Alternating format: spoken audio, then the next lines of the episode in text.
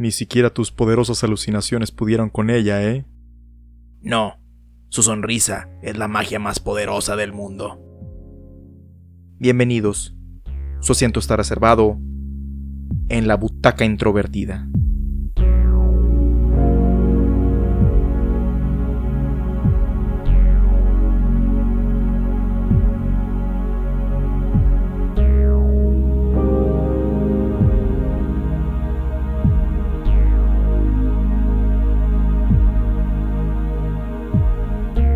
Nora, Rock Me, es una animación original para video, estrenada en el año de 1985, escrita y dirigida por Satomi Mikuriya, basado en el manga Nora no Hakubune, creado por él mismo. Protagonizada por Yuriko Yamamoto, Akio Nojima e Ichiro Nagai, cuenta la historia de Nora, una poderosa joven que va de planeta en planeta enfrentando diversos tipos de casos, los cuales resuelve con sus enormes poderes, gran estilo para el baile y el canto, así como una sonrisa contagiosa. Al menos cuando yo era niño, se tenía la percepción de que la animación producida en Japón era mucho mejor a las producciones estadounidenses, no solo por considerarse más adultas, sino por poseer en apariencia un nivel de calidad superior en cuestiones de diseño de personajes y animación. La realidad es que ambos utilizan una serie de trucos para mantener la ilusión del movimiento a un costo razonable, sin que esto sea demasiado aparente para el espectador. Sin embargo, de vez en cuando, una serie de factores da como resultado que esta ilusión se rompa de manera flagrante, como es el caso de la animación que es el tema principal de este episodio. En un planeta lejano, la policía galáctica se moviliza para atrapar a un hombre, quien al verse rodeado, toma a una mujer como rehén. En medio de este alboroto aparece Nora Scholar, una recompensas quien viene a reforzar el cuerpo policíaco, aún ante la renuencia del jefe. Para fortuna de todos, la mujer que había sido tomada como rehén se transforma en una figura monstruosa y se desvanece de los brazos de su captor, quien súbitamente entra en pánico y es fácilmente aprendido. Un poco confundido con los hechos, el jefe voltea hacia donde está Nora, quien está consolando a la mujer, y, por su expresión, da a entender que ella fue quien provocó la extraña transformación que ayudó a resolver el caso. Con una mayor renuencia, el jefe procede a pagarle generosamente a Nora por sus servicios, pero ella quema el cheque diciendo que no está interesada en ser remunerada económicamente. Antes de que se vaya, el jefe le asigna una nueva misión a Nora, viajar al peligroso planeta Dazzle y capturar al malvado mago Fuchuro. Al llegar al lugar, visita una cantina de mala muerte, e inmediatamente es atacada por la clientela de ese antro, así como por Tuchino, hermano menor del malvado mago. Nora utiliza sus enormes poderes para vencer a sus oponentes, sin embargo, Tuchino escapa antes de que pueda darle información sobre el paradero de su hermano.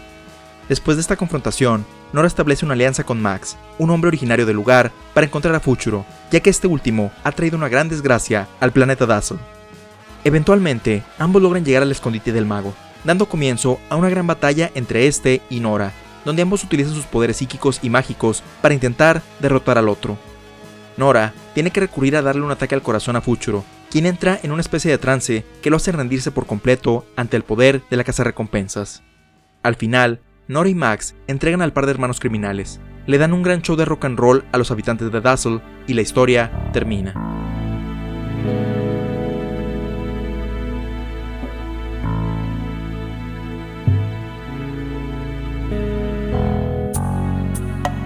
Realizar una producción animada es un proceso muy laborioso, por lo que los animadores recurren a varios trucos para hacerlo más manejable. Utilizar paneos de la cámara, animar solamente algunos elementos de la escena, como la boca, el cabello y o la ropa, reutilizar la misma secuencia en varias partes del episodio y, algo más actual, recurrir a modelos en 3D para los personajes del fondo, son algunos de los recursos que pueden facilitar el poder con las fechas de entrega que un estudio le pone a sus producciones. Adicionalmente, la carga de trabajo se distribuye entre varios elementos del staff, e incluso con otros estudios, cuando una serie se transmite semanalmente sin ningún tipo de receso, práctica que ha cambiado al dividir las series en temporadas. Dentro de cada estudio de animación se divide el trabajo en diferentes partes, pero vamos a enfocarnos en este caso a lo que se refiere a la animación de los personajes. Regularmente, los miembros más experimentados del equipo se encargan de dibujar los fotogramas o poses claves de las escenas, que son las expresiones más representativas de los personajes y que son las que más perciben los espectadores. Por otro lado, las personas que cuentan con un rango menor tienen la responsabilidad de dibujar los cuadros de animación que van en medio de cada fotograma o pose clave, y que a pesar de que solo están un pequeño momento en pantalla, cambia la velocidad e impacto de una secuencia, haciéndola más fluida o que se vea más cortada.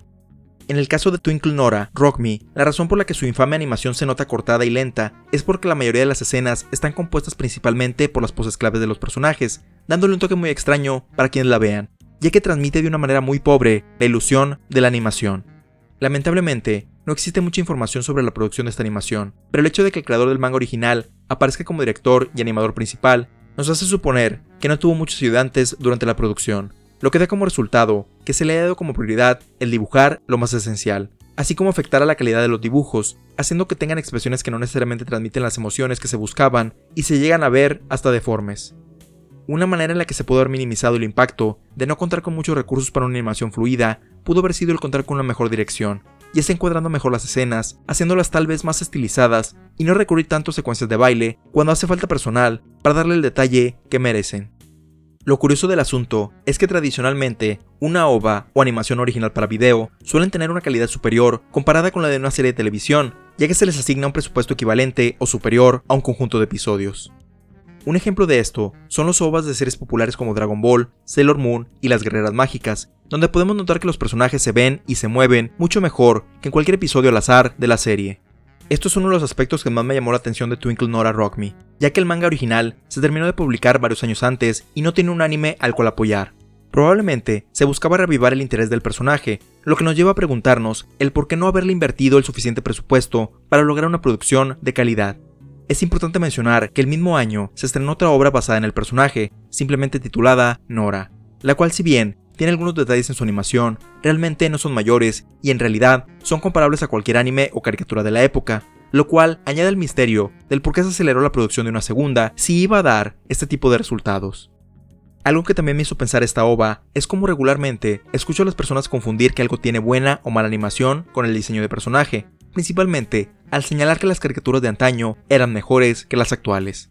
Un ejemplo que se me viene a la mente es la caricatura de los 90 del Hombre Araña, comparado con la versión titulada Spectacular Spider-Man de hace algunos años. En su momento, había muchos comentarios de que la segunda tenía una animación muy pobre comparada con la primera, con base en las capturas de pantalla de cada una. Pero si vemos los capítulos, a lo que en realidad se refieren es que los personajes de la versión de los 90 se veían más como los cómics comparados con la versión más reciente, que tenía unos personajes más estilizados y de cierta forma simples, lo que ayudaba a que la animación fuera mucho más fluida y dinámica, principalmente en las escenas de acción, lo cual no pasaba en la primera, donde se repetían constantemente ciclos de animación en una misma pelea o en varias partes del episodio. Entonces, el diseño de personajes es como se ve los integrantes de una serie o película animada, y la animación corresponde a cómo se mueven y expresan durante las escenas en las que aparecen en pantalla, y la conexión entre uno y otro radica en cómo el diseño de personajes beneficia que los animadores puedan plasmar su trabajo de una manera más interesante.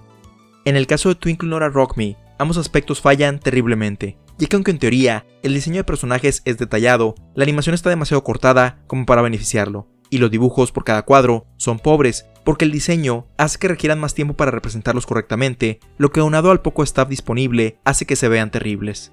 Aún con todo esto, jamás llamaría a alguien que se dedique a la animación como una persona floja, ya que en términos generales, la industria de la animación japonesa es muy castigada en términos de la paga y el tiempo que se le dedica a la semana, llegando a elaborar tiempos extras demasiado extensos que en ocasiones les obligan a dormir en la misma oficina para cumplir con las entregas, aun y que utilicen todos los trucos en el libro para hacer más sencillo su trabajo. La principal diferencia entre tu animación favorita y una más o menos radica no tanto en el presupuesto, sino en qué tanto estuvo dispuesta una persona en sacrificar parte de su vida privada para lograr una espectacular secuencia. Por esta razón, la próxima vez que veas una caricatura, anime o película que te sorprenda de manera positiva, o creas que es correcto sacrificar en línea a un estudio de animación, piensa en esto antes de emitir un juicio severo ante la labor de estas personas.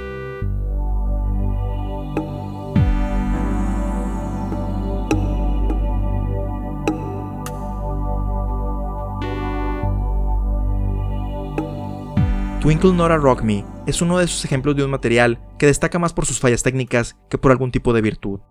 Aunado a esto, su falta de dirección, así como carecer de un guion que le brinde una historia interesante, o que al menos sirva como una buena introducción al personaje de Nora y su universo, provocan que se considere como un fiasco entre los fans del anime. A pesar de esto, es recomendable para cualquier persona que esté interesada en la animación, ya sea por profesión o como aficionado, debido a que nos muestra varios ejemplos de lo que no se debe hacer en estas producciones, principalmente en cuestiones del manejo de los tiempos e inversión realizada, y nos hace apreciar aún más aquellas series o películas cuya animación es sublime.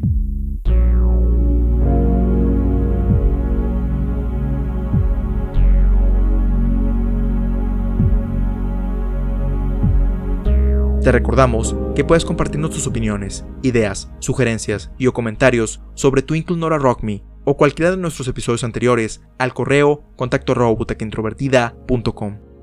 Puedes escuchar todos los episodios en butacaintrovertida.com, Spotify, Apple Podcasts, Google Podcasts, Stitcher, Tuning, entre otros, así como tener notificaciones de cuando se publican suscribiéndote a nuestro RSS o en las redes sociales oficiales facebook.com diagonal